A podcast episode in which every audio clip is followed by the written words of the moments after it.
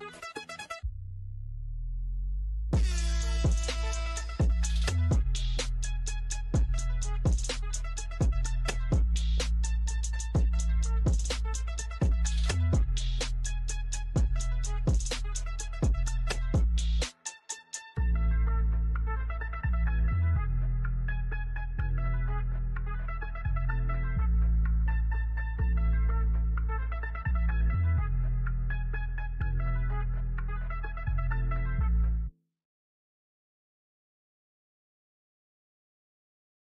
Bonsoir à toutes et à tous et bienvenue pour le live 81 de Golasso TV. Euh, C'était toujours un plaisir de vous retrouver avec moi autour de cette table ce soir. Mathieu, comment vas-tu Mathieu? Salut Ton, bonsoir à tous nos auditeurs, c'est un plaisir d'être avec vous ce soir.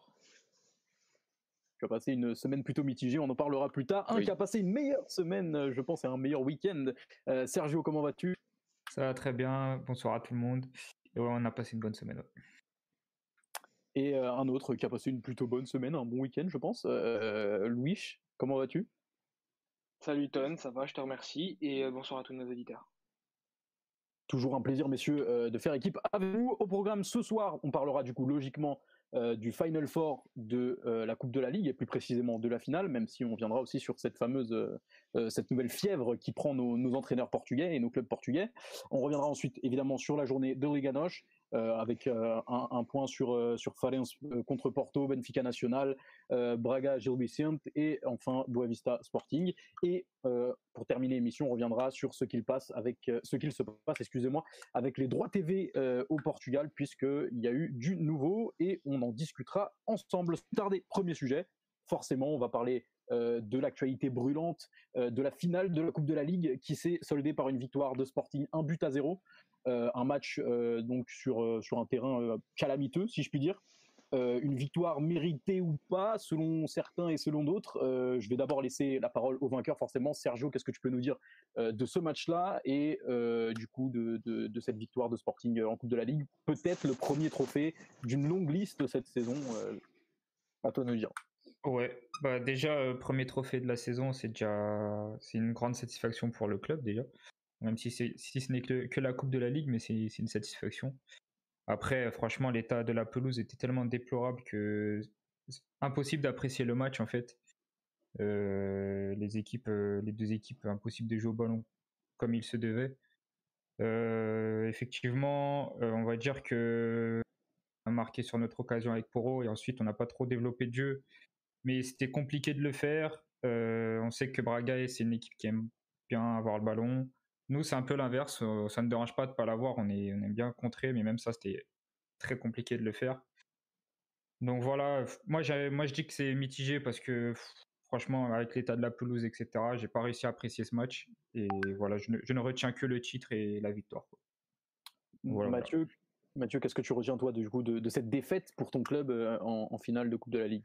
Mais je suis d'accord avec Sergio, c'est si tu ne si tu perds ce match, bah là vraiment tu as l'impression de vraiment être le cocu de la, de la soirée quoi, parce que tu, tu vas tu vas jusqu'en finale, euh, tu perds, tu te retrouves avec un match, euh, bah, le match d'hier le mardi à jouer toutes les 72 heures, ah, donc avec un calendrier encore plus encore plus déplorable, et en plus bah, aucune, enfin même si je trouve que euh, en deuxième mi-temps quand il a arrêté de pleuvoir, euh, Braga a quand même eu un peu plus la maîtrise du match et s'est procuré certaines opportunités qui auraient pu qui aurait pu qui aurait pu faire une égalisation et gagner ce match jusqu'au penalty ça, on n'a pas eu cette on n'a pas eu cette réussite même si le Sporting a, réussi sur une des enfin, des failles un peu évidentes qui est toujours ce contrôle de la profondeur de, de la part de Gaino dès qu'il faut un peu se replacer et, forcément c'était quand on connaît la capacité de Poro aussi à utiliser cette profondeur donc on a ce petit moment de déconcentration un peu lors du match il y a deux semaines enfin il y a deux semaines deux semaines et demie euh, à la Valade où sur les quelques erreurs d'in- d'inattention de, concentration et de placement de, de, notre ligne défensive ben, on se fait s'est fait punir à chaque fois et, voilà et oui je suis d'accord avec Sergio sur le côté euh, déplorable de, cette pelouse euh, sur, sur la finale de la Coupe de la Ligue. Donc c'est quand même euh, la compétition de la Ligue qui te qui, comme ça. Et tu sais que peut-être sûrement dans un match de championnat lambda tu aurais peut-être décalé le match au lendemain. Là tu ne le fais pas parce que c'est ta finale et que le calendrier sont, sont serrés donc, euh, donc voilà, je retiens oui que, que quand même le- l'excellent comportement de l'équipe tout au long de la compétition, c'est-à-dire aussi en demi-finale face à Béfica, parce qu'il y a eu une demi-finale et que Braga a battu, a battu Béfica sur, euh, sur cette rencontre, mais si on va en parler un peu juste après avec, avec cette, euh, avec les, fameux, le fameux 3-4-3 qui, de, de, cette Coupe de la Ligue. Donc voilà, très frustré pour, pour parce que perdre un titre quand tu arrives en finale, c'est toujours hyper frustrant, même si c'était que, que, la Coupe de la Ligue, ça reste un titre que lorsque tu bats, nous, il fallait qu'on combatte potentiellement Béfica et le Sporting pour, pour gagner un titre à la fin. Donc forcément, si tu arrives, bah, tu es, forcément très heureux. Donc, euh, donc voilà, un match euh, déplorable par son contenu qu'il fallait absolument gagner pour prendre du plaisir au final. Le Sporting a réussi, pas nous. Mais en tout cas, ça, ça démontre quand même que euh, l'équipe est, dans, une, très très bonne forme, malgré tout, qu'il y, a des choses qui sont quand même très bien produites depuis le début de la saison. Et ça, ça nous a emmené en finale. On espère euh, avoir euh, d'autres opportunités, notamment avec la, avec la Coupe du Portugal où, le Sporting Club de Braga est encore engagé cette saison. On a vu effectivement euh, les, deux meilleures équipes actuellement du pays, si on peut dire, ou du moins les, deux équipes les plus en forme du moment. Alors peut-être revenir sur le fait que les deux, les deux entraîneurs, excusez-moi, aient été expulsés en première mi-temps, un mot à dire peut-être, je sais pas. Honteux. C'était un.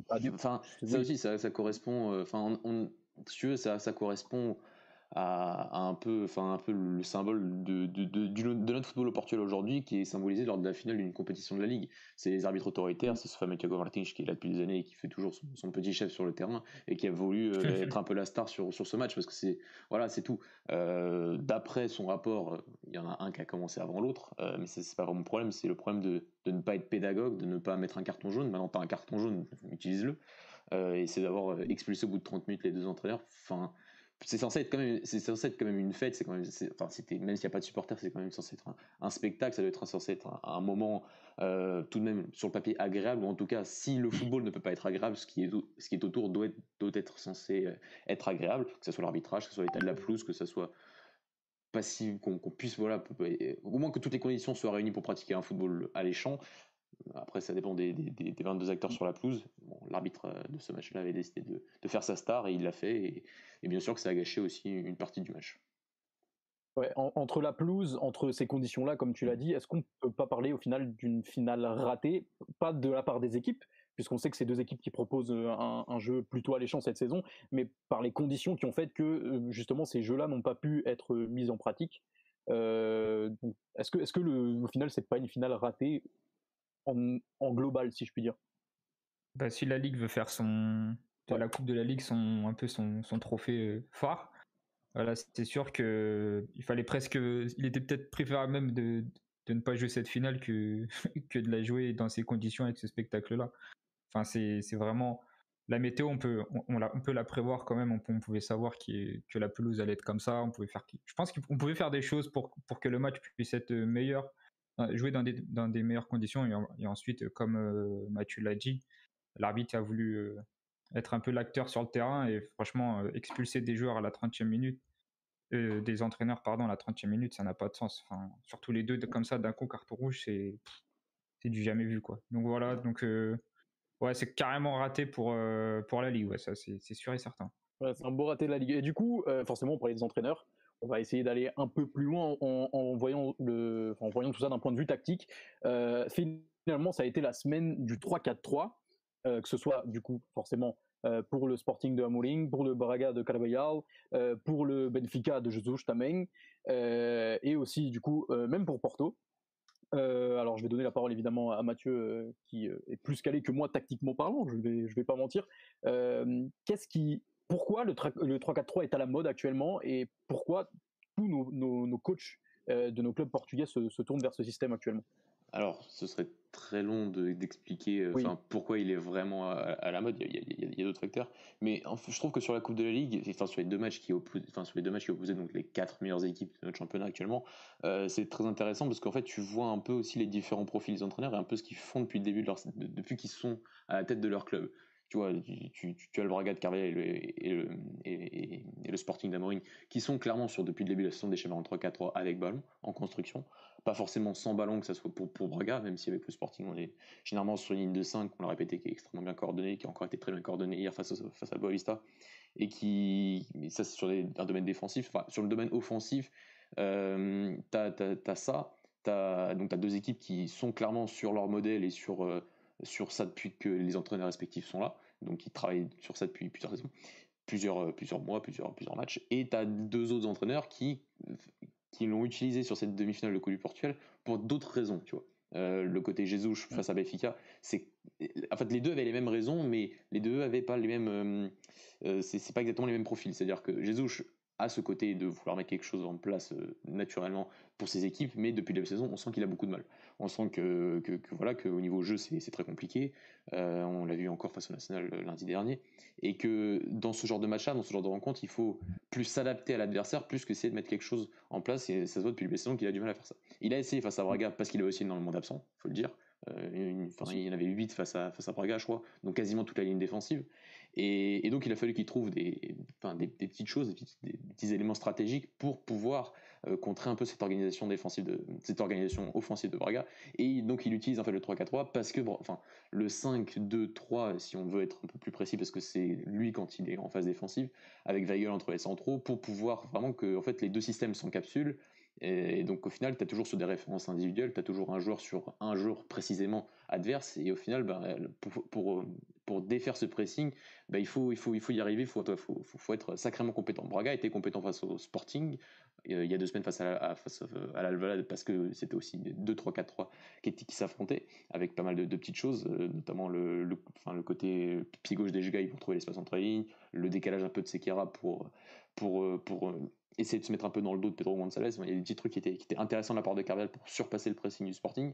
Et, et, et, face à Béfica, c'était surtout les seconds ballons où Braga était plutôt bon. C'est pour ça que je pense que France Sergio joue ce match et pas Yuri euh, d'entrée euh, pour, pour l'utilisation des seconds ballons parce qu'on n'est pas Poligno aussi depuis le début du match. Et, et le truc, c'est que tu sens que voilà, Jésus, je peux pas faire autrement sur ce match-là. Il a beaucoup d'absents, il, va, veut aller jusqu'en finale. Bon, il essaye d'encapsuler de, ses systèmes pour que ça soit un peu plus facile pour son équipe en termes de compréhension du pressing. Et côté Porto, c'est à peu près la même chose, sauf que le profil de l'entraîneur est plus crédible, j'ai envie de dire, depuis quelques saisons par rapport à ça. C'est euh, on essaie un peu plus de détruire ce que l'adversaire veut mettre en place, plus que d'essayer de construire. Et c'est ce qu'il a fait face, à, face au Sporting, je, trouve. Ça a plutôt bien marché par contre lui, contrairement, je trouve, à Benfica, même si Benfica fait pas mon match à Sabraga. Euh, et c'est vrai que à la fin, tu as quand même une, certaine déconcentration de, des éléments de, Porto, et Louis en parlera mieux que moi lors de ce match-là, euh, avec ces, deux buts de Jovan à la fin. Mais je trouve que, en tout cas, la préparation spécifique du match de Porto face à Sporting a été meilleure malgré malgré la défaite. Et, voilà. Et donc, en final, j'ai envie de dire que tout le monde a utilisé le 3-4-3, mais tout le monde ne les a pas utilisés pour les mêmes raisons sur ces demi-finales de, de, Coupe du Portugal.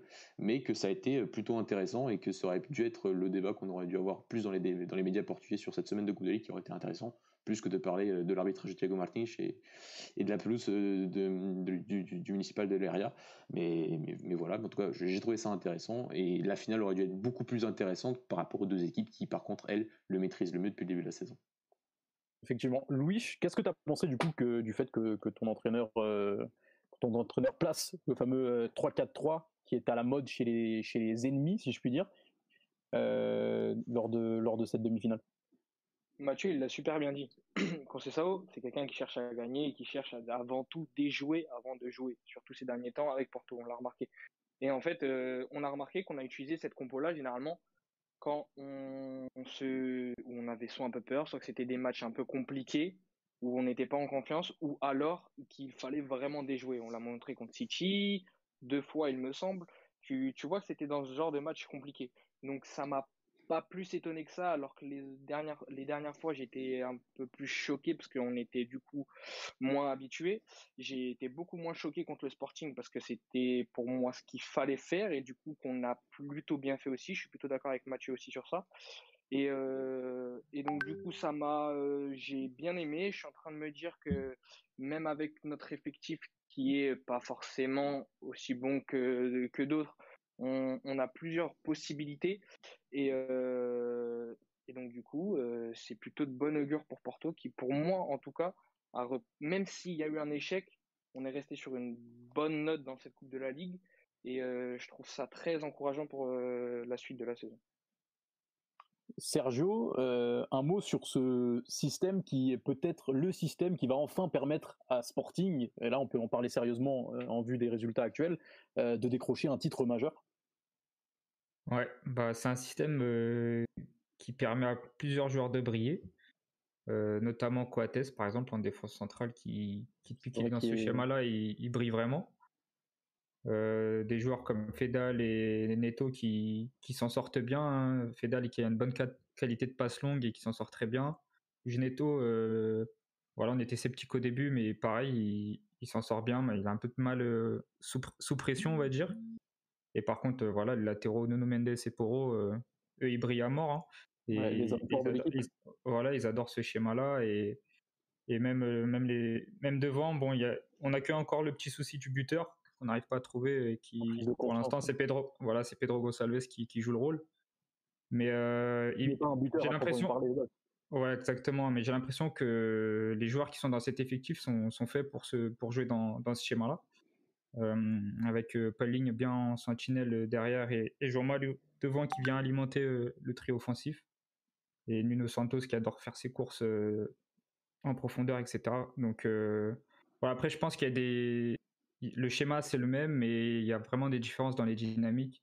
moi, je vois pas le Sporting comme une équipe qui prend le ballon, qui est patiente, euh, qui construit euh, en phase offensive. Je vois le Sporting, le Sporting comme une équipe qui va très vite, qui est très verticale, euh, ouais, qui se projette très vite, parfois qui se précipite, mais qui, qui est toujours dans la, dans la recherche de la profondeur. Contrairement peut-être à d'autres équipes qui sont plus dans la construction, qui sont plus patientes, on va dire. Moi, je trouve que Sergio, ce qu'il dit, c'est très intéressant. Parce qu'en fait, ces trois équipes ont peut-être aligné euh, ces, compositions-là sur le papier, mais n'ont absolument rien à voir au niveau des dynamiques et au niveau du jeu, en fait. Et ça, je trouve ça, c'est une remarque très, très intéressante. Mmh. Ah, c'était du coup pour ça, qu'on voulait, c'est pour ça qu'on voulait revenir dessus parce que du coup, c'est un système qu'on a revu sous quatre formes différentes en, en, une semaine et dans quatre équipes différentes du coup. Euh, du coup, c'était intéressant d'en parler. Je sais pas si tu avais quelque chose à rajouter, Mathieu, du coup. Ouais, c'est, c'était pour rebondir sur les propos de Louche parce que par exemple, Béfica, c'est, c'est Weigel qui se met entre les centraux et donc euh, même défensivement, t'es pas exactement. Tu aurais pu ne pas forcément être dans la même composition. Tu aurais pu avoir un Weigel qui, en phase défensive, remonte entre, dans, sa position naturelle de, de, milieu, de milieu défensif. Euh, avec Braga, on sait qu'on a une construction avec Sekara qui, lui, est un latéral de métier et donc forcément, lui va un peu plus se projeter qu'un Fedal, par exemple, du côté du Sporting qui joue à peu près à la même position. Euh, face à Porto, comme on l'a dit, c'était plus pour euh, côté, je pense, pour le côté pressing agressif et, la recherche de la récupération du ballon plus, plutôt haute sur le terrain. Donc, euh, c'est ça, c'est vraiment trois, quatre entraîneurs qui ont mis un système qui, en, sur le papier, semble un peu équivalent, euh, mais qui au final n'avaient pas du tout les mêmes raisons euh, au départ et qui nous ont quand même procuré. Enfin, j'ai pas des duels magnifiques, mais en tout cas des duels plutôt intéressants, je trouve, d'un point de vue tactique. Euh, et c'était intéressant de le souligner parce que parce que parce que voilà parce qu'en plus ouais, c'est le côté le côté avantageux d'une coupe de ligue qui est un peu meilleur je trouve dans des quand il y a du supporter quand il y a du public notamment quand c'était à Braga les années précédentes c'est voilà ce côté d'avoir les deux matchs lors de la semaine et la finale le week-end où là c'est un peu cet enchaînement. Faut être prêt tu sais pas qui tu vas affronter en finale et donc forcément tu as besoin d'entraîneurs au top simplement pour remporter cette compétition. Et c'est vrai que au final tu as quand même peut-être euh, as, un entraîneur comme Romain Amorim qui a été euh, qui a été même avec ses changements face à Porto qui a été au top euh, pour remporter cette, cette coupe comme il avait été l'année dernière avec Braga Très belle euh, conclusion sur cette euh, Coupe de la Ligue du coup qui a été remportée par Sporting, on le rappelle, euh, contre Braga. On va du coup enchaîner avec le championnat puisque c'était aussi la marche à ne pas manquer après cet enchaînement de deux matchs sur un délai assez court tout de même. et on va commencer d'abord par Porto qui s'est imposé sur la pelouse de Fariens sur un score de 1-0 avec un but de Taremi. Du coup, Louis, est-ce que, tu, est-ce que tu peux nous livrer ton analyse de ce match, du coup ce que tu en as pensé, comment s'est déroulé le match et tout ça? Bah alors c'était un Porto qui était de retour avec une équipe euh, la plus normale et la plus, je pense, avec les joueurs qui ont eu le plus de minutes, avec les quatre du coup derrière qui étaient de retour, avec Zaidou, le Zaidou, Pep, Memba et Manafa. Euh, retour de Covid pour Manafa. On a eu Sergio Oliveira qui était absent pour le Covid, donc on a eu un Rogic titulaire qui pour moi a fait plutôt un bon match d'ailleurs. Euh, un Porto dominateur, un, un Porto largement supérieur à son adversaire, même si il y a quand même des bonnes notes à tirer de ce Falens, comme euh, un super Defendi ou un très bon Ryan Gold euh, euh, sur le terrain. Tu as eu, as eu Porto qui s'est quand même fait peur à la fin avec une action qui est un peu qui est un peu à la fin. Ils arrivent à toucher la barre, c'est un peu confus, etc. Porto a quand même, s'est quand même fait peur, mais Porto a dominé son sujet avec bah, le fameux Terami, comme toujours annoncé buteur qui a ouvert le qui a ouvert le score dès la 15e minute, il me semble. Euh, rien de très exceptionnel. Porto qui continue sur sa lancée entre guillemets en championnat et, euh, et les trois points qui nous ont été plutôt favorables ce week-end-là, parce que je pense que tu vas aussi enchaîner après avec le match d'après. Effectivement, euh, effectivement, si on a rien à ajouter, ouais, peut-être Mathieu, Si, justement, je- parce que parce j'ai- que j'ai j'ai quand même rega- réussi à regarder ce match. Même si j'ai dit que depuis quelques semaines Porto est, un- est imbuvable, mais je, je- je- je regarde quand même les matchs et surtout parce que le Falien ça a aussi montré des bonnes choses face aux grands depuis le début de la saison et donc je me suis dit pourquoi pas Tout euh, enfin réussir à prendre des points face aux, face aux grands. Euh, ça a failli le faire, même si voilà, je pense que trois petites choses. Euh, déjà, Manafa sur le but, euh, dire quand même qu'il n'est pas un mauvais niveau depuis le début de la saison, même si je suis pas un immense fan, mais loin de là, loin de là. Ah non, il est bon, il Mais est bon. là, va. il est voilà, c'est pas, c'est pas, c'est- pour moi, ça reste toujours pas un latéral droit pour le FC Porto. Euh, mais bon, il a le, il a le mérite peut-être d'être à son meilleur niveau dans sa carrière. Donc là, je sais pas s'il peut aller plus loin, mais en tout cas, sur son travail sur le but et sur sa, sa performance depuis, depuis quelques temps, je, je trouve que c'est, c'est pas mal. En tout cas, c'est au niveau pour le championnat euh, et que tu, bah, tu l'as fait l'année dernière, tu as gagné le championnat avec Malafa sur les côtés, donc tu peux peut-être sûrement recommencer cette saison. Euh, sur le côté euh, Taremi encore, qui euh, montre encore sur ce match-là son sens du positionnement de la surface, qui est, qui est vraiment le, le meilleur, je pense, euh, dans le championnat actuellement. Vraiment, Portugal, ouais. au Portugal en termes de, de positionnement dans la surface, c'est vraiment excellentissime. Et, et sur la fin de match, où je suis tout à fait d'accord avec lui, je Porto méritait de, aurait Ouais. pu vraiment gagner ce match 2-3-0. Euh, tu as des occasions qui sont, qui sont inratables, en, en- notamment en début de seconde période. Le, le- la grosse critique, je pense qu'il faut faire, si j'étais supporter de FC Porto, c'est le manque de contrôle émotionnel en fin de match. Cette incapacité à pouvoir garder le ballon, cette incapacité à un peu gérer ses émotions. Euh, je ne parle pas euh, forcément du, de ce qui s'est passé entre Loum et Pep à la fin. Euh, c'est pas, pas du tout ça. C'est sur le côté vraiment Oui. de, de, de, de Oui, mal gérer, de mal gérer ses émotions, d'avoir du mal à conserver ce ballon, de pas avoir en fait, étant donné que c'est une équipe qui a vraiment du mal à, à utiliser le ballon, quand elle n'est pas forcément pressée ou quand il n'y a pas forcément un scénario de match qui, fait en sorte qu'elle a besoin de, forcément d'avoir le ballon, bah ça, ça va tranquille. Mais là, quand t'es qu'à 1-0 et tu sens que, t'as- ton adversaire bah, y croit encore parce que forcément tu as l'impression d'un peu tout, rater pour euh, faire ce break, et bah là, le FC Porto, depuis saison déjà, depuis pas mal de matchs, je trouve, cette saison, euh, quand ce scénario se- arrive, t'as as, beaucoup de mal à, à avoir une possession défensive. Parfois, pas forcément, t'as du mal à l'utiliser, ok, mais juste garder le ballon et pouvoir mieux gérer ses moments faibles. Et le moment faible, il a été quand même assez long dans ce match, en fin de match. Et, et Porto était incapable de, de, de, de, de gérer Ouais. ça et ensuite de, de, il aurait pu clairement prendre ce, ce but avec cette action, ce, ce poteau puis cette barre de, de. Donc, euh, donc voilà, donc euh, re- voilà. on sent, une, on, sent, on- on sent une certaine fébrilité. En fait, on sent que, que tout n'est pas sous contrôle. Quoi. Non, c'est ça, ouais, clairement. Alors que pourtant, tu avais, moyen de plier le match bien avant. Et, euh, Parce que tu vois, du coup, il, forcément- moi j'ai C'est un problème.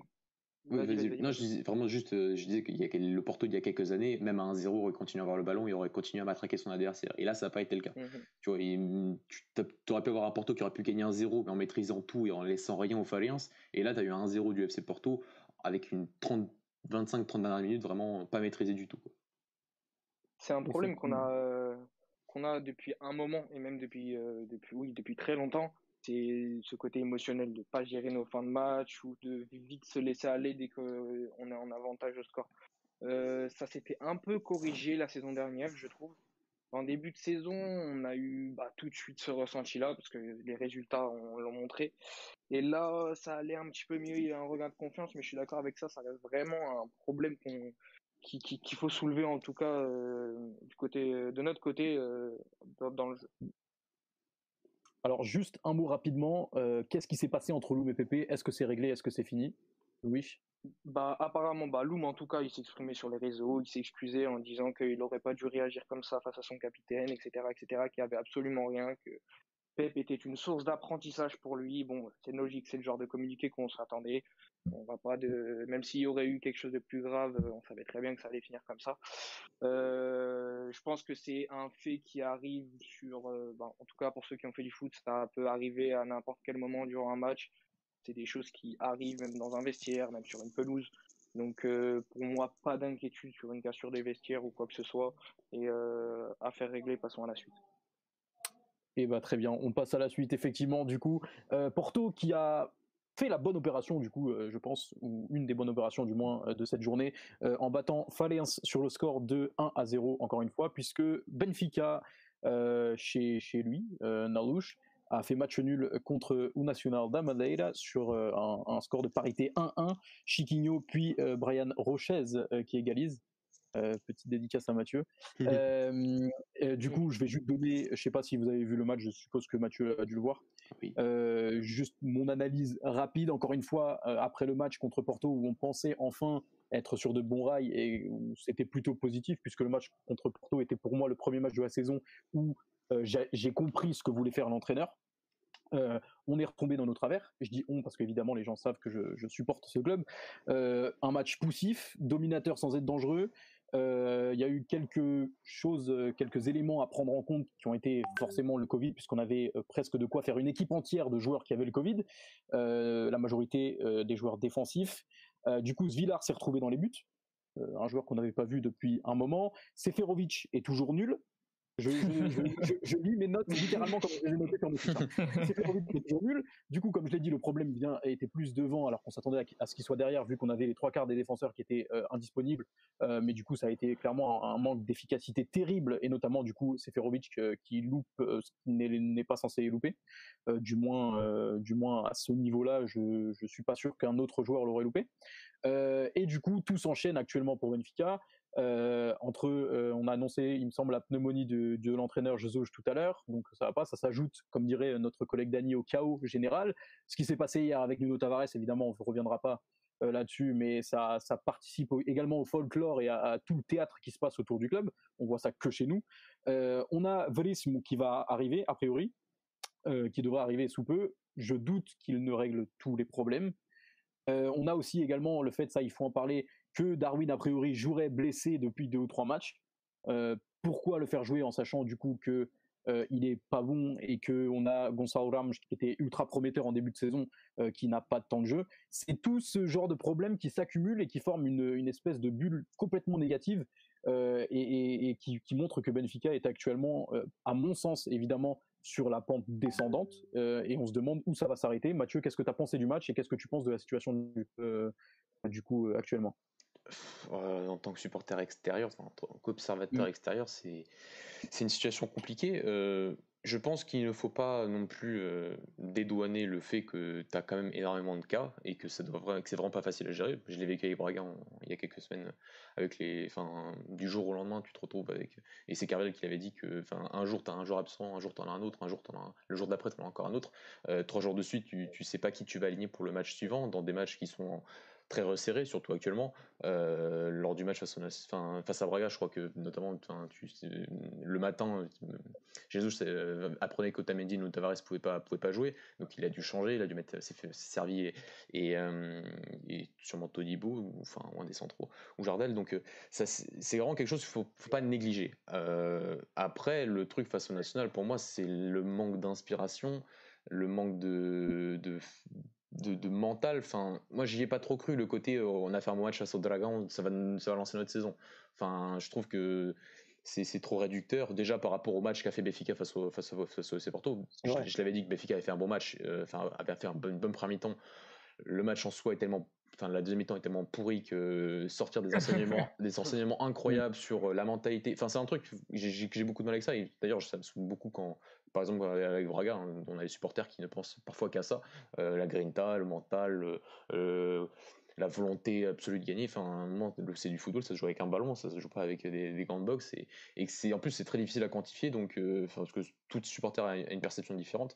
Après, face dans ce match face au, face au national, c'est, enfin, tu sens beaucoup de manque d'idées, quoi. ce qui, ce qui est difficilement compréhensible, enfin, qui est pas difficilement compréhensible d'un côté, euh, avec Jesus, comme on l'a dit la semaine dernière, enfin ça, il a, il a peu de séances pour vraiment travailler son modèle de jeu, mais face au National qui pour moi était, enfin qui m'a déçu. Hein, franchement, je suis, on en parle depuis la saison. C'est un club qui, a un entraîneur qui, qui, me plaît beaucoup depuis plusieurs saisons dans les divisions inférieures.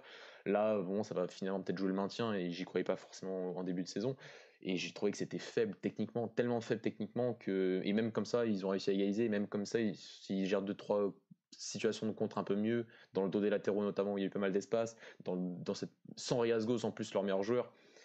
Voilà, voilà, le comportement est, est, difficile de compréhension et, voilà, donc je suis en tant que supporter extérieur, ouais, c'est un peu, enfin c'est dur à, analyser ce, ce là euh, et ce, manque d'idées, cette, incapacité, cette incapacité à, surpasser des blocs euh, un peu médians, un peu, un peu bas, un peu comme le National face à aujourd'hui, enfin avant-hier.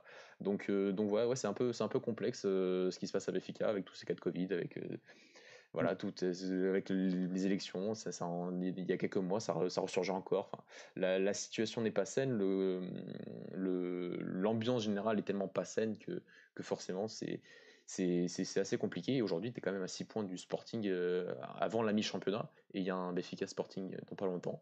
Donc, euh, match pire, plus qu'important euh, pour les deux équipes et qui peut déjà être décisif pour un club qui a, on le rappelle quand même, malgré tout dépensé une somme très importante au mercato d'été. et qui, voilà, le truc, c'est que tu as dépensé autant d'argent, tu as quand même censé avoir des individualités importantes. Et elles sont là, tes individualités. Tu as quand même du Darwin, tu as quand même du Rafa qui était sur le terrain, tu as encore du, as, du Pedrinho qui est, qui est disponible, tu as, as, du Pizzi et même ces individualités-là n'arrivent pas à, à finir, enfin à finir, à sortir de cette situation. À répondre, aux attentes. Voilà, à, sortir de cette situation.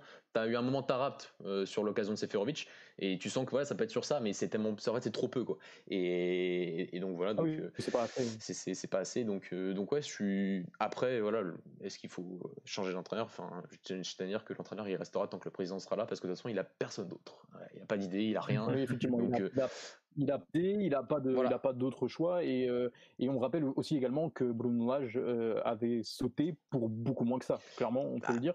Euh, là, ça fait quand même longtemps qu'on sur la corde. Ouais. Je, je, suis pas totalement d'accord parce que je trouve que les résultats face, enfin, avec l'âge, enfin, à un moment, on se souvient de ce match à Maritimo, à un moment, tu as l'impression que l'équipe était au bord du gouffre. Là, tu sens pas que l'équipe mm. est au bord du gouffre. Là, tu sens que tu as encore une marge de progression. Enfin, tu sens même que tu as une immense marge de progression que tu n'arrives pas encore à atteindre, loin de là parce que tu as des absents, parce que tu as ces cas de Covid. l'attendre en fait. Ben, je, franchement, je me dis, moi je me dis qu'avec un entraîneur pareil, déjà peut-être sur la saison prochaine qui sera peut-être un peu plus normal euh, et tout, même si bien sûr que Béfica se doit de, de, de, de, finir au moins dans les deux premiers et de pas jouer, des, parce que Béfica, si Béfica finit troisième, c'est retour quand même à la case play, euh, playoff de, Ligue des Champions l'année prochaine.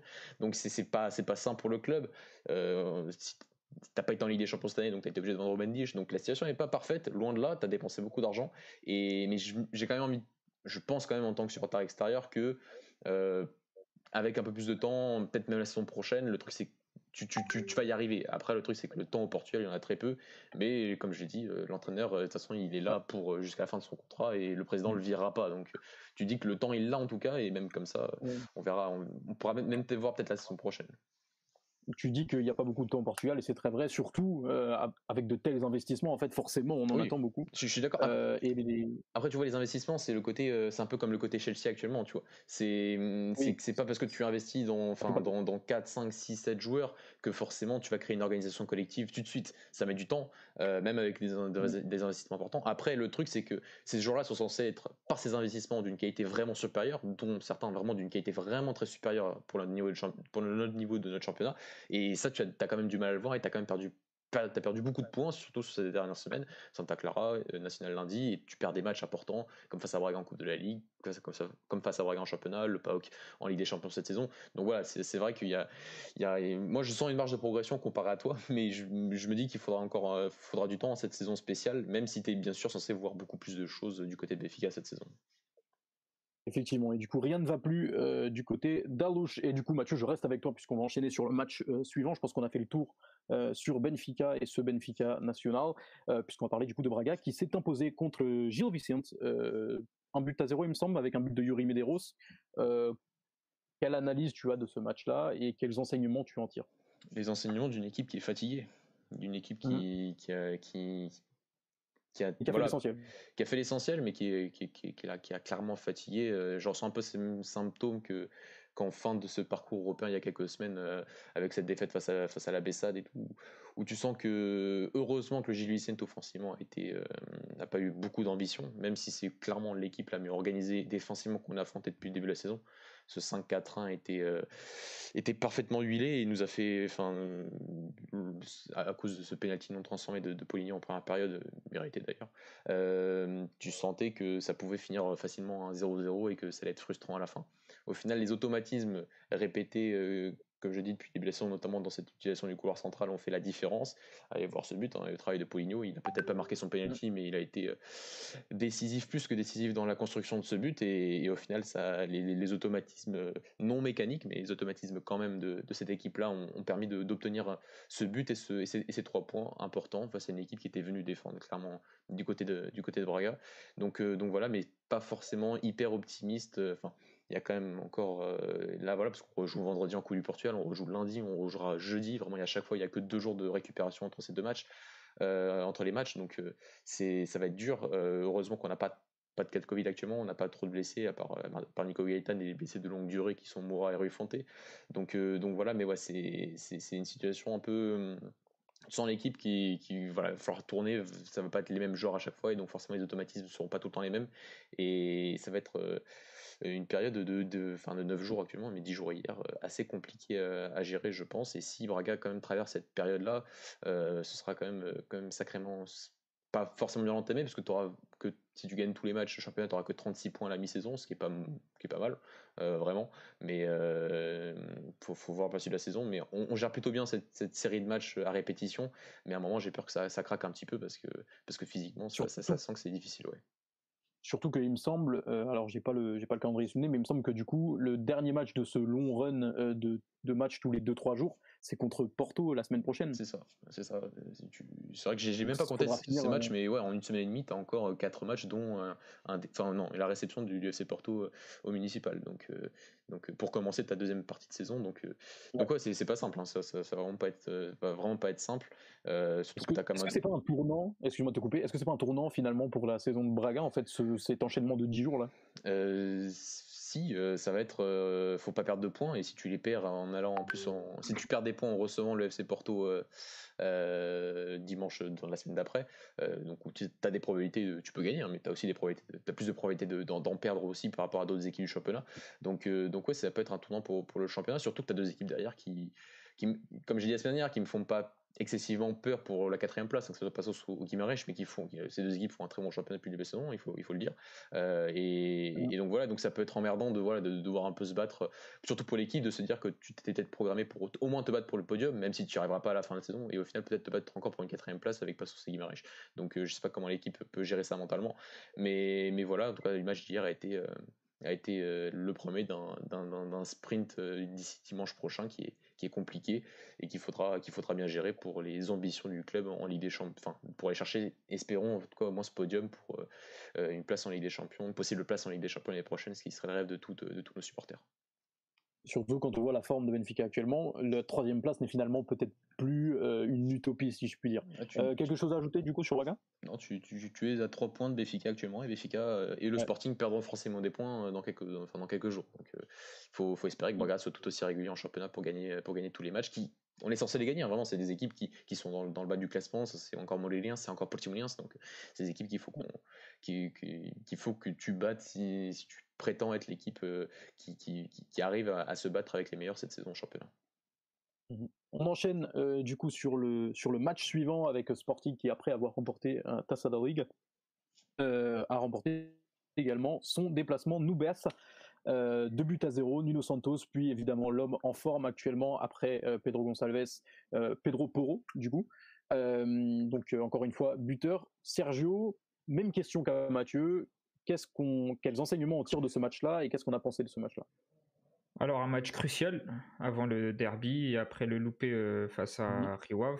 Donc euh, minimisé par le match nul dans le Classico, donc euh, ça allait encore, mais du coup il fallait absolument pas perdre de points sur ce match-là et absolument gagner sur un terrain qui traditionnellement est compliqué pour toutes les équipes. Euh, même si Boavist, euh, sur ce match, ils avaient euh, plusieurs joueurs absents, il, me semble, à cause du Covid. Donc voilà, sur une première mi-temps, alors on a pu aligner une équipe presque type, on a mis au repos pas ligne, et on a fait jouer Jovan Cabral à la place de Pedro Gonçalves. Mmh Donc, une première mi-temps où on a dominé vraiment l'équipe de d'OBS, et on aurait pu sortir avec un score un peu plus fleuve à la sortie du vestiaire. Euh, par contre, la deuxième mi-temps, euh, disons, moi, il y a un truc que j'ai pas apprécié. Il y a Daniel Bragança qui est entré en jeu. Et il a vraiment, euh, il est pas, il est pas bien rentré dans son match et il a un peu cassé euh, la solidité, la solidité du milieu. Étant donné que Jean-Mal, il a, il a un petit peu monté, c'est Jovan Cabral qui est sorti au profit de Daniel Bragance et du coup, euh, Jean-Mal a pris un peu sa place en tant que faux On avait Daniel Bragance et Matteo Nunes côte à côte et Daniel Bragance n'a pas trop réussi sur ce terrain à faire jouer sa qualité technique et à gagner des ballons. Et voilà, on avait besoin peut-être de quelque chose d'un peu plus costaud, donc c'était peut-être pas le changement qu'il fallait à ce moment-là. Et c'est selon moi ce changement-là qui a entraîné ensuite euh, l'entrée de, de et, et, toute la polémique qui s'ensuit derrière. Et euh, voilà, on a, on a failli se faire peur pour rien, et, mais le match était assez contrôlé et magnifique but de, Pedro Porro qui, qui, qui, nous épate de, de match en match et qui, franchement, je, je crois que c'est le meilleur latéral droit que j'ai vu jouer à Sporting. Donc, euh, et c'est le meilleur latéral droit du championnat actuellement. également, ouais, ouais, également. Donc euh, voilà les, les, trois points. Une très bonne première mi-temps, une deuxième mi-temps un peu moins bonne. Euh, voilà, mais mais voilà, les trois points sont assurés et, on va pouvoir jouer ce derby un peu plus un peu plus reposé, on va dire. J'allais y venir justement parce que du coup, euh, Mathieu, je, reviens vers toi juste après. Euh, du coup, euh, tu joues, c'est lundi soir, il me semble, le, derby. On sait que Benfica va encore jouer demain. Sporting en pleine confiance. Qu'est-ce que, à quoi tu t'attends en sachant que Pauling du coup est, est, suspendu, il me semble. À quoi tu t'attends pour, pour le derby? Alors le derby, moi justement, je, vais un peu, je vais un peu rebondir sur ce qu'a dit Mathieu tout à l'heure au sujet de Benfica. Euh, où il y croyait pas trop à la relance de Benfica après le match de Porto. justement, c'est parce que ces matchs-là sont tellement spéciaux mm.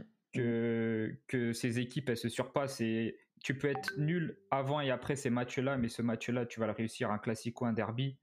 La forme, j'ai envie de dire, elle compte même pas. Donc, je, suis convaincu que ça va être un gros match de Benfica et j'espère un gros match de Sporting et que ça, n'aura rien à voir avec la forme et que souvent, même au contraire, quand on dit il y en a un qui est plus en forme, c'est souvent lui qui, se fait égaliser, enfin qui, qui, perd des points, on va dire, qui perd le match ou qui perd des points. Donc, euh, donc voilà, on est mieux armé parce qu'on est dans une bonne série, on est premier au classement, on a un avantage, mais je, ne vois pas un match facile face à Benfica pour autant quoi effectivement, ça peut être. C'est des matchs qui forcément réservent toujours des surprises. Mathieu, tu avais quelque chose à dire, je pense, sur, euh, sur le Sporting actuel et sur le match hier, peut-être? Bah, euh, Pas particulièrement, enfin, parce que j'ai pas vu le match, parce que c'était en même temps de regarder. Non, non,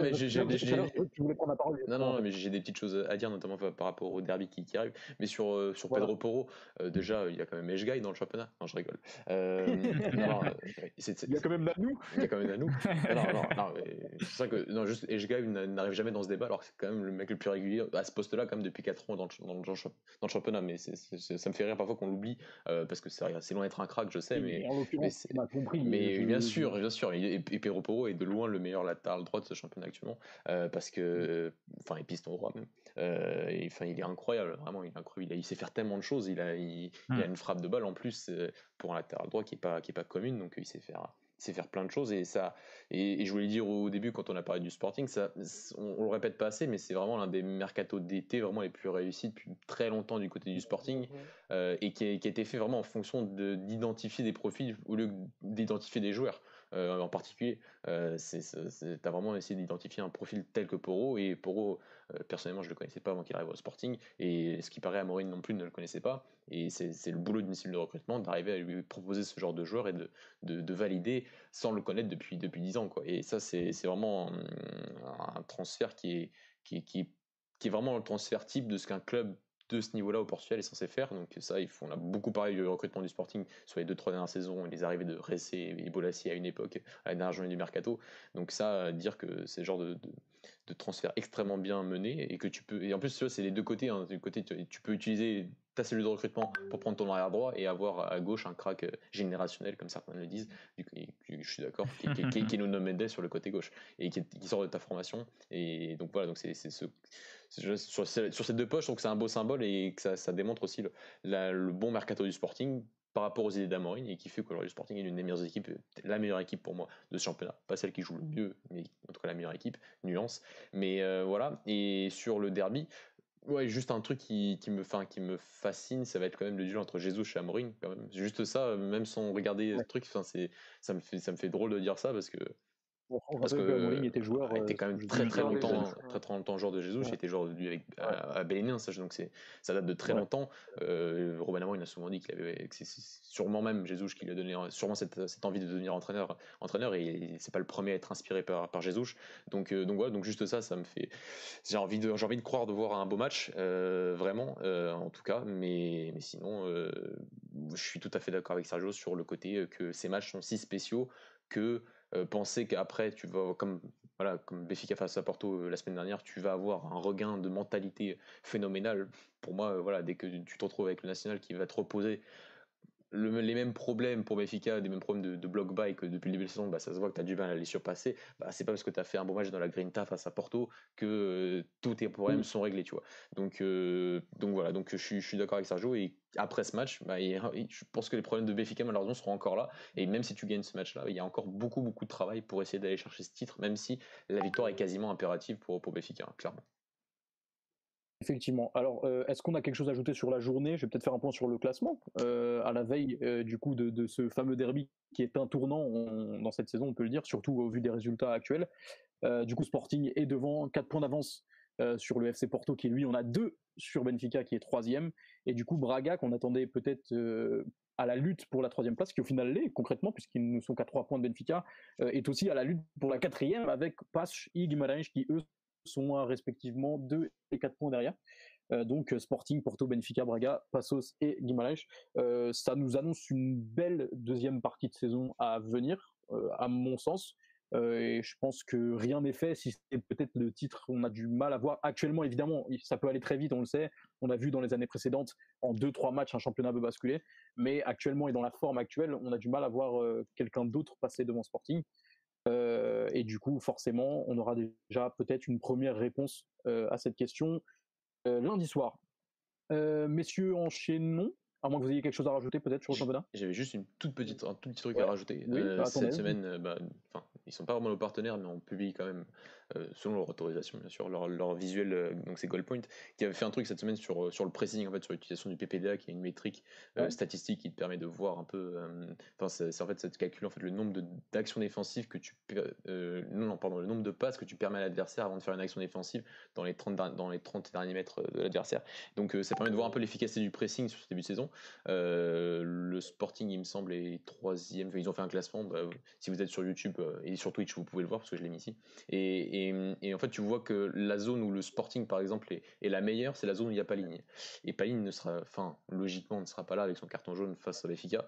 Et ça peut être, euh, voilà, juste dire que ça peut être aussi une, s'il n'est pas là, ça peut être une assez grosse variable de ce match, je pense, dans la solidité du milieu du Sporting, car euh, car il n'y a pas de remplaçant. D'ailleurs, il n'y avait pas de remplaçant les dernières à Braga, euh, mm. donc parce que c'est dur de remplacer un, tel joueur, dans, tout cas dans le processus défensif où il est, il est vraiment, on le répète, hein, mais un niveau extraordinaire. Et c'est vraiment dans ces zones à lui où il est, où le Sporting est, récupère le plus de ballons, simplement est le plus intense. Et, et dans la transition défensive et dans tout ce côté-là, ça peut être euh, un manque euh, vraiment crucial dans un match euh, pourtant très important mm. entre Béfica et, le Sporting la semaine prochaine.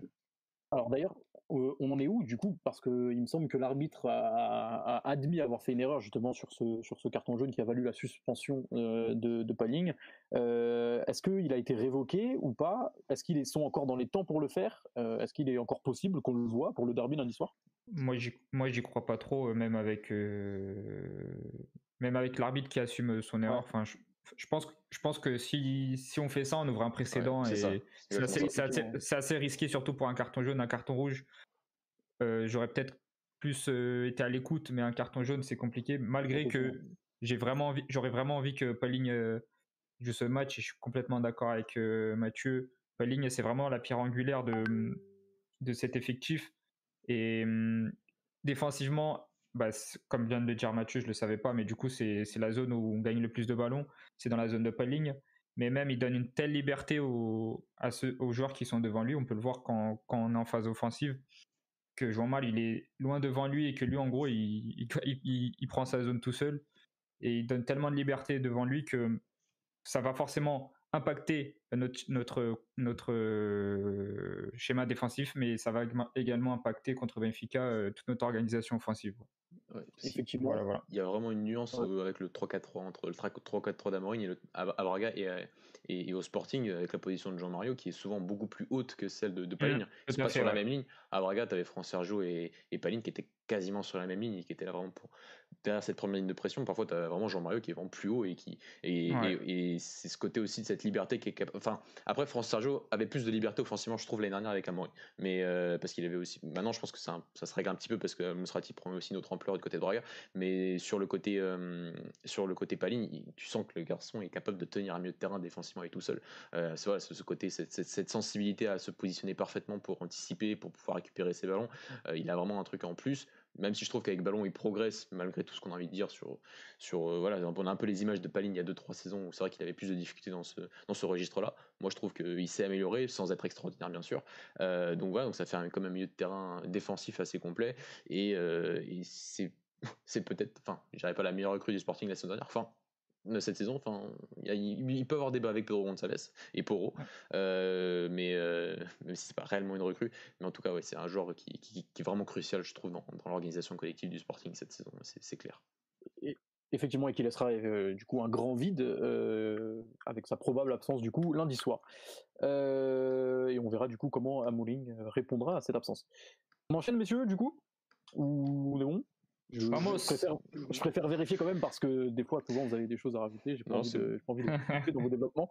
Euh, du coup, on va parler des droits TV euh, et de, de cette blague que sont les droits TV au Portugal, puisque la FPF a annoncé euh, et la Ligue ont annoncé du coup ce matin, il me semble, un accord pour la centralisation des droits télé d'ici 2027-2028, mesdames et messieurs, vous avez bien entendu, effectivement, on est en 2021, on parle de, puisque du coup, effectivement, les contrats actuels vont jusque-là. Euh, alors, sur ma fiche, j'ai écrit ça paraît loin quand même. Euh, je vais peut-être laisser Mathieu expliquer pour, pour, pour, pour ceux qui ne, qui ne sont pas euh, euh, comment dire, établis sur le sujet, euh, quelle est la situation actuelle et du coup, qu'est-ce que ça veut dire concrètement euh, qu'on ait un accord pour la centralisation des droits télé en, encore une fois, je le répète, mesdames et messieurs, 2027-2028, j'aurai presque 30 ans Tu auras Euh, 30 ans. Tu auras 40 ans, ouais. quand ça arrivera. Du coup. Il y en a dans le groupe, hein, ils, auront, ils seront vus quand même. Euh, Attends, on sera, on sera peut-être tous mariés et tout. Wow. Euh, mais non, non, c'est non, mais c'est vrai. C'est une blague. Non, mais le pire, c'est que le gouvernement, la fédération, la ligue, le président, euh, président de la ligue, Pedro Plouin, se, se réjouissent de cette annonce. Euh, quel foutage de gueule, mon Dieu. Euh, non, non, sur, sur le côté, centra- enfin, je renvoie à nos auditeurs et peut-être qu'on le mettra sur, sur le replay. euh, euh, la émission qu'on a fait durant le confinement, en fin du confinement, ça doit être mai, euh, on a quand même bien parlé de ce qui s'était passé au niveau des droits télé. On a dit qu'on actualiserait dès qu'il se passerait quelque chose. Il se passe quelque chose, c'est vrai. Euh, le gouvernement, c'était une des mesures du gouvernement, euh, enfin, qui a enfin pris les choses en main. Enfin, dans- sur enfin ouvrir le débat. Au final, ils ont pris des mesures, c'est vrai. Euh, sur le côté, bah, on va faire quelque chose. Mais le truc, c'est qu'en fait, ils font rien parce qu'en fait, ils attendent juste que les contrats se terminent pour enfin centraliser en se disant oui, en 2027, on, on centralisera bien. Mais c'est-à-dire qu'on aura 10 ans de retard. ils nous, ils nous ont rien appris, quoi. Bah, ils nous ont rien appris parce qu'en fait, en, 2000 enfin, si, en 2027, tu aurais pu renégocier des contrats individualisés. Ce qui là serait pff, un truc de, de fou furieux. Mais ça, je pense que ça aurait pas, ça pouvait pas passer. Tu tu pouvais pas. Déjà 10 ans, c'était énorme de, de, de, signer des contrats pareils. Donc euh, je pense que tu pouvais pas abuser plus du système. Euh, D'ici 2027, sachant que ça veut dire qu'en 2027, ça fait à peu près en moyenne 10 ans. Peut-être que tout le monde était déjà, enfin peut-être que le dernier pays, je crois que c'est l'Ukraine, euh, qui a dû le faire il y a 2-3 saisons déjà. Euh, donc en 2027, t'es clairement 10 ans derrière tout le monde. Donc, euh, donc. Donc c'est une blague parce qu'en fait ils t'apprennent juste que oui bah là c'est sûr on le fera en 2027 mais on va rien faire pour que ça avance avant. Euh, on parle de 6 saisons et demie avant ça. Enfin qu'est-ce qu'on fait on, sait, on sait même pas qu'est-ce que le football sera, sera dans dans dans 6 saisons et demie parce que voilà on parle de Super League j'espère pas mais on parle de Super League on est dans une situation Mm. quand même très compliquée pour pas mal de clubs euh, surtout au Portugal. Enfin, c'est- pas ça le pire en fait. C'est le pire, c'est de se, se réjouir, enfin de sortir ça, de sortir des communiqués. On est heureux, enfin, on va faire un truc, on va faire avancer le football portugais. Dans, dans six ans et demi, on va faire avancer le football portugais. Enfin, Pedro c'est là depuis 2016 ou 2017. Il a dit que c'était la première mesure qu'il ferait, c'était ça. Euh, bien sûr, tout le monde va dire que c'est la faute de Béfica. Il la fera plus de dix ans après. Il, ça se trouve, il sera même plus président à ce moment-là. Enfin, c'est, c'est, un, voilà, c'est, mais euh, c'est, voilà, si on devait faire un banter era de, notre championnat, bah voilà, encore un qui, une petite ligne qui se rajoute parce que c'est, c'est Ah, on aurait risible. pas mal cette semaine. hein. Ah, on aurait pas mal cette semaine, hein, surtout Bon, hier. le- le- le premier sujet de l'émission, c'en est déjà un. La Coupe de la Ligue, c'est une vaste blague depuis le début. Bah voilà, donc, Oui, oui, oui, effectivement. hein. Non mais c'est, c'est- enfin, non mais le pire c'est pas ça, c'est aussi là, par rapport à la Coupe de la Ligue, c'est d'avoir fait une Coupe de la Ligue avec seulement 8 clubs Il y a tout, il y a tout. pour que vraiment que t'aies les quatre premiers qui soient là et que t'aies ta Coupe de la Ligue en finale, t'aies ton Final Four euh, avec tes quatre clubs quoi. Donc bon, ça c'est un, un autre sujet, mais voilà, c'est, c'est, plein de trucs qui sont pourtant pas très compliqués à, enfin, à, à changer pour que ça, aille- ça aille mieux, mais non on va attendre jusqu'en 2027. Enfin, enfin je, je, je- je- voilà, je suis désolé. Ouais, Mathieu, j'ai une question. Euh, les, les droits TV à l'étranger, les contrats, ils, ils sont en moyenne de combien d'années? En moyenne, ils sont de, ouais. de 4-5 ans. Euh, 4-5 tu- ans? en- Ouais, bah là en France, bah, t'as le problème de Donc, Media on- Pro. Mais, mais ouais, déjà, euh, avant en plus, euh, tous les, Portu- les clubs portugais individuellement négociaient pour 5 ans. Et là, ils ont eu le jackpot de 10 ans en 2017, en 2016, Ouais. en N'importe 2017. quoi. Au pire des moments en plus. Hein. Au, Au- moment où justement. quand- Bah, au moment où tout le monde a commencé à se mettre dans la tête qu'il fallait centraliser et que en fait c'était plus possible, que c'était euh, que, que tu pouvais plus avancer en faisant ça, parce qu'en fait Ouais. vraiment le gros problème en fait déjà c'est bah, le, le le nivellement de, de- de ressources financières des autres clubs, parce que voilà on en parle souvent de ce côté euh, regardez notre Liga Noche, regardez le niveau Bah, regardez le niveau mais regardez les aussi euh, Boavista c'est 3 millions d'euros de budget et encore la semaine dernière. T'as des clubs ils ont ils payent leurs joueurs en ticket restaurant à un moment c'est pas le niveau c'est normal qu'il soit qu'il soit je dis pas que c'est normal et à un moment faut avoir cette compréhension pour les petits clubs. On leur dit ils ont pas d'infrastructure mais ils ont pas les moyens d'avoir ce genre de truc. Enfin Oui. et, et, et nous on va faire une, cette réforme là dans 10 ans. Et c'est pas et le, vraiment le pire c'est en fait c'est le côté de négocier ses droits TV à l'étranger parce qu'en fait tu, tu peux pas. C'est à dire que la ligue ne en fait la ligue ne sert à enfin je l'avais dit dans notre émission comme au début elle ne sert à rien, elle sert juste à administrer ton championnat et à, lors de sa finale de la Coupe de la Ligue, faire en sorte d'avoir une pelouse pourrie quand même. Euh, ils, sont, ils, sont, Ouais. ils, sont, ils sont très forts, ils ont, ils, ont, ils ont que ça à penser parce qu'en fait, ils négocient pas leurs droits de télé à l'étranger, c'est pas eux qui ont la main, c'est les clubs. Pourquoi RMC Sport ne paye, vous voyez jamais d'autres matchs que Benfica et Porto et le Sporting? Parce qu'ils achètent à Benfica, à Porto et au Sporting les matchs individuellement. C'est plus facile. Pour les Mm. télés à l'étranger, c'est super simple.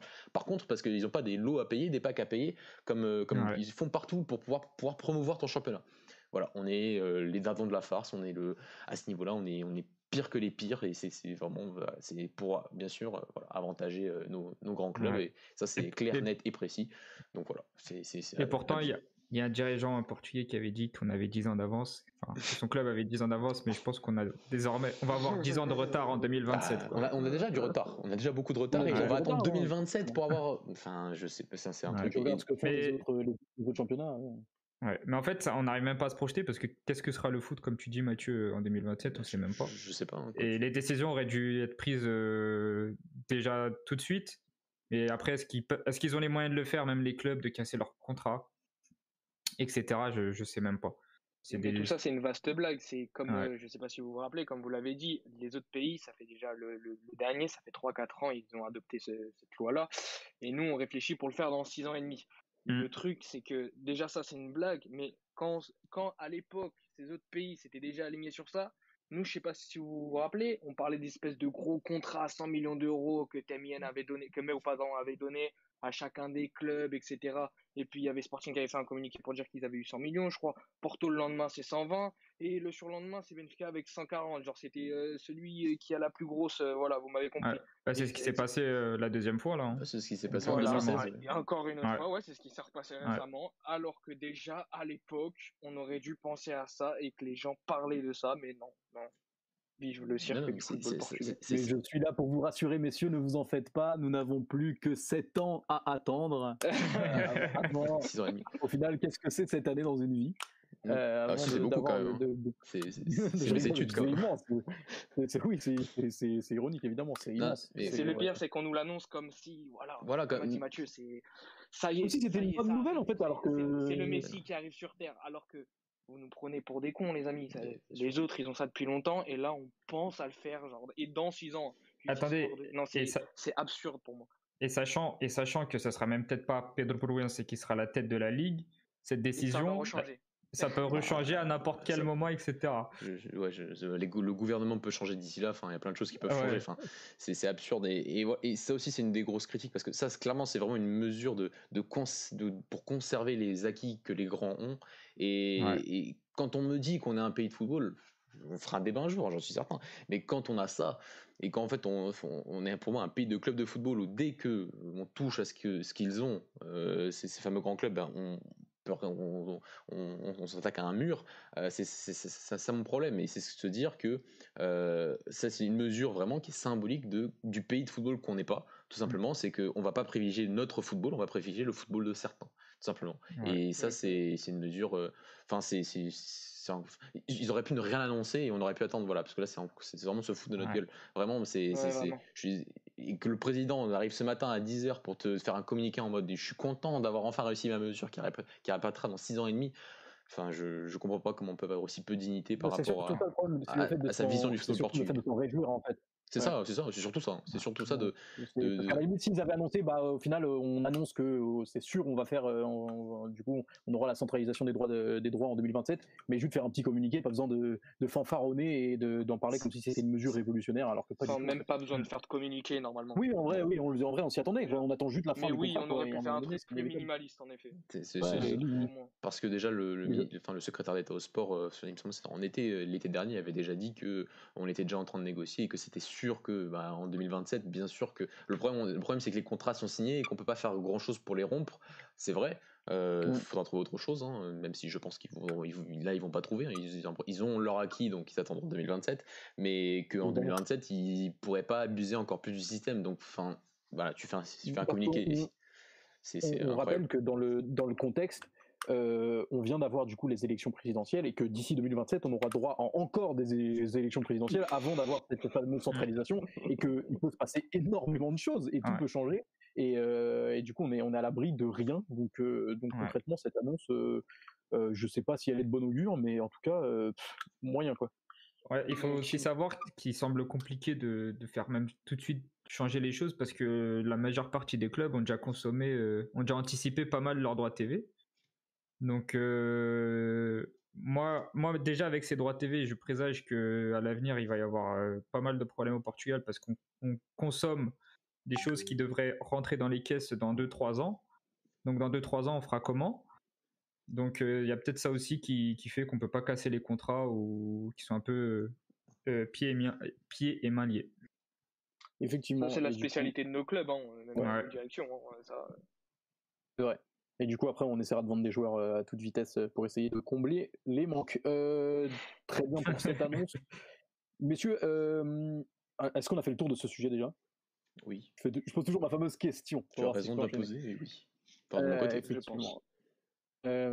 est-ce que est-ce qu'on a alors je vais faire un petit tour de table Louis est-ce que tu as une mention spéciale pour finir ce soir? Oui moi, c'est juste une petite une petite pique gentille Corona est toujours le meilleur joueur de la Ligue Anos c'est même pas une pique. match qu'il a fait. Ouais, oh non, certains ils aiment quand même encore le, le banaliser sur une inconstance possible ou quoi que ce soit, alors que ça fait 2-3 saisons qu'il est monstrueux et encore le match du match de, de Faliens. Corona est le il a fait un gros match et il y a eu ce fameux penalty qui, qui n'a pas été sifflé sur sa main, évidemment, aussi, également, qui fait partie de son match. Tout à fait. Euh, dont on n'a pas parlé puisque nous ne parlons pas d'arbitrage. Ce sont évidemment des choses qui arrivent. Euh, Sergio... Comme Paling n'aurait pas dû prendre le jaune aussi. également, effectivement, ça arrive sur tous les terrains effectivement. Et que euh, aurait dû avoir le penalty aussi. et, effectivement. Et Marega, mention spéciale à lui, puisqu'a priori, euh, l'accord est fermé avec, euh, avec euh, Fenerbahce, Pour, Apparemment, pour, pour, les rejoindre gratuitement en fin de saison. Ah oui, gratuitement. Oui, vrai. Bravo. alors qu'ils auraient pu le vendre pour 15 millions à Fulham. vous, avez un, vous avez un petit nez de clown là pour que je le mette vite fait. Oui. Et pas un déguisement. Euh, ok, merci du coup, euh, Louis, pour cette mention spéciale. Sergio, est-ce que tu as une mention spéciale? Ouais, bah, j'aurais pu répondre à, à Louis avec, euh, Pedro, avec, avec, Pedro Porro, mais je vais pas le faire parce que je préfère faire ma mention spéciale sur Jovan. Parce que je sais que c'est un joueur qui est. C'est encore pire pour moi. non, attends, laisse, moi parler. Parce que je sais qu'il est pas très, pas très apprécié dans la rédaction. Parce que voilà, il y en a qui, qui trouvent que c'est pas forcément un très bon joueur. Moi, c'est un joueur que j'apprécie, c'est un joueur qui travaille beaucoup euh, et qui en a et qui a les choses à sa place, on va dire, et qui nous débloque de pas mal de situations.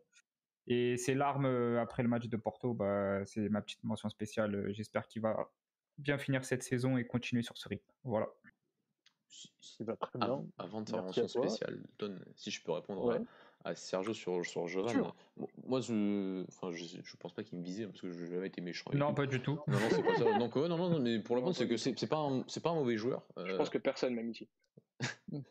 Euh, c'est pas un mauvais, c'est pas un mauvais joueur. Moi, j'ai des doutes sur le profil du joueur euh, avec le Sporting parce que, enfin, dans ce système-là, parce que face à Porto, par exemple, sur ce match-là, bon, t'es quand même sur un FC Porto qui ne joue pas en bloc bas, donc forcément, tu vas avoir plus d'espace. C'est un joueur qui va chercher cette profondeur. C'est, le joueur qui a besoin d'attaquer ces espaces, des espaces plus amples que dans les espaces réduits. Là, il a plus de difficultés on se voilà, se souvient de ces, ces 5-6 premiers matchs la saison dernière lorsque Maureen arrive après le, confinement et, c'est vrai qu'il avait été euh, il avait été même surperformé pour moi et que si tu avais été un peu plus intelligent, tu aurais peut-être pu en profiter pour le vendre parce que si Morin reste plusieurs saisons, c'est pas le profil. Il va, il va, il va, je pense qu'il va être bon sur certains moments si tu as besoin de lui, mais il va pas être assez régulier parce que parce qu'il il va pas être exactement placé dans les bons espaces qui vont et surtout il sera pas dans les bonnes configurations de match par rapport à ce qu'a besoin de le Sporting.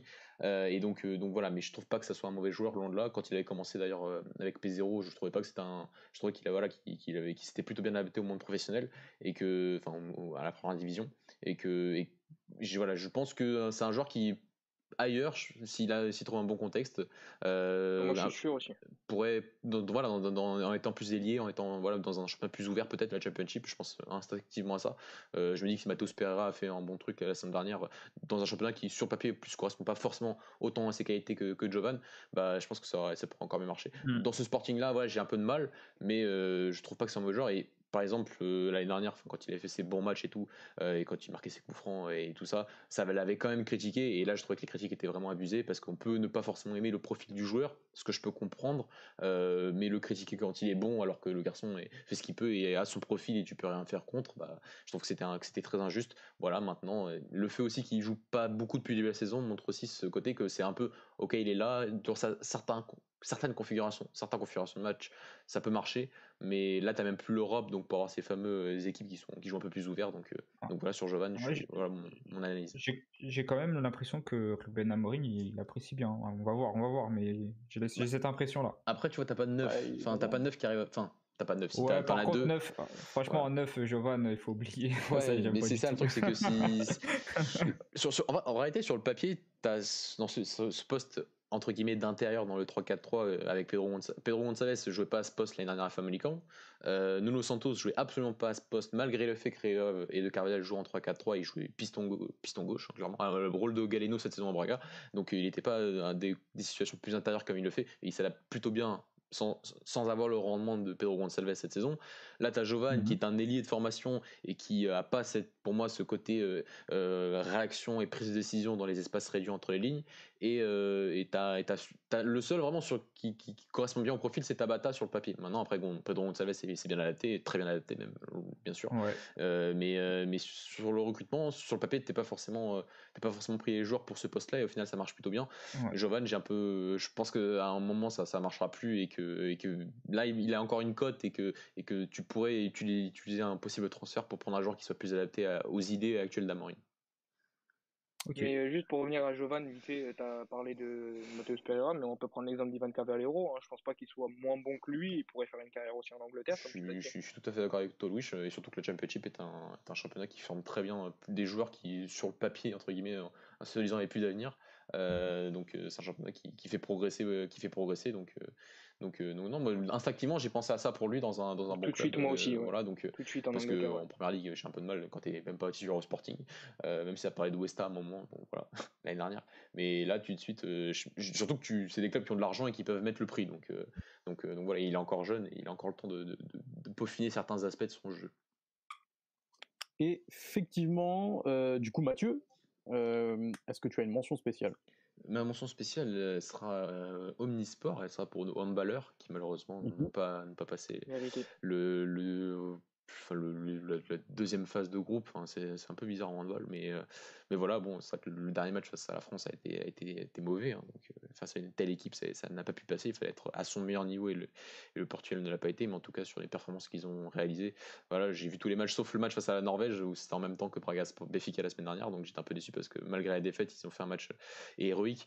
Donc, euh, voilà, mais quand, le sport portugais est à ce niveau-là, il faut, le rappeler parce que c'est, on l'a rappelé pour d'autres cas. On l'avait rappelé pour eux l'année dernière à l'Euro. Donc voilà, ils, font, ils ont fait un super parcours et Et c'est de bon augure pour la suite. vraiment, ils sont à un excellent niveau et c'est très fier d'avoir cette équipe de handball à ce niveau-là, comme, comme la sélection du Portugal de handball. Et bah, D'ailleurs, je pense qu'ils ont. Ouais. D'ailleurs, ils ont payé, ils ont payé leur gros match contre la Norvège où ils ont essayé de gagner pour se qualifier directement. Et c'est là que ça nous a coûté la défaite contre la France, hein, parce qu'on sentait les joueurs vraiment lessivés. Peut-être, et surtout que. C'est dommage, c'est dommage parce qu'on on était très bon. On n'a pas eu la partie de, tableau la plus facile en plus, loin de là. Donc euh, si on avait été dans l'autre partie de tableau, ça Loin de là. Voilà, mais... et nos joueurs, nos, joueurs portugais qui sortent du coup par la grande porte, hein, si on peut dire, qui sortent la tête haute du moins. La tête haute, ouais. Euh, Exactement. Qui, qui ont été auteurs d'une très belle compétition. Bisous à eux, évidemment, on sait qu'ils nous écoutent tous euh, les mercredis soirs. Euh, euh, messieurs, est-ce qu'on a quelque chose à rajouter au final sur le football portugais en général? On ne dit rien sur les chiens de Nuno Non, on va, on parle pas de l'arbitrage, on va pas parler des chiens de Nuno. On a vu, vous avez vu, j'ai très honte, je ne pensais pas voir ça un jour dans ma vie. Euh, mention spécial à eux d'ailleurs, un Foufi et Poupi de leur prénom. Et, et je pense qu'on a, on a, on a, vite fait le tour. Euh, du coup, c'est sur ces mots, c'est cette belle anecdote qu'on va se quitter. Ah oui, très belle. Et, et, cette belle image. On allait l'esquiver, mais même pas. Merci Sergio d'avoir remis ça sur la table, évidemment. Euh, merci à tous de nous avoir écoutés. Merci à vous, messieurs, de m'avoir accompagné. C'était encore une fois évidemment un plaisir. On se retrouve très vite. N'hésitez pas à vous abonner, à partager nos contenus, à commenter. C'est bon pour le référencement, comme d'habitude. Et euh, excellente soirée à tous. On se retrouve très vite. Euh, ciao. Ciao. Ciao, ciao.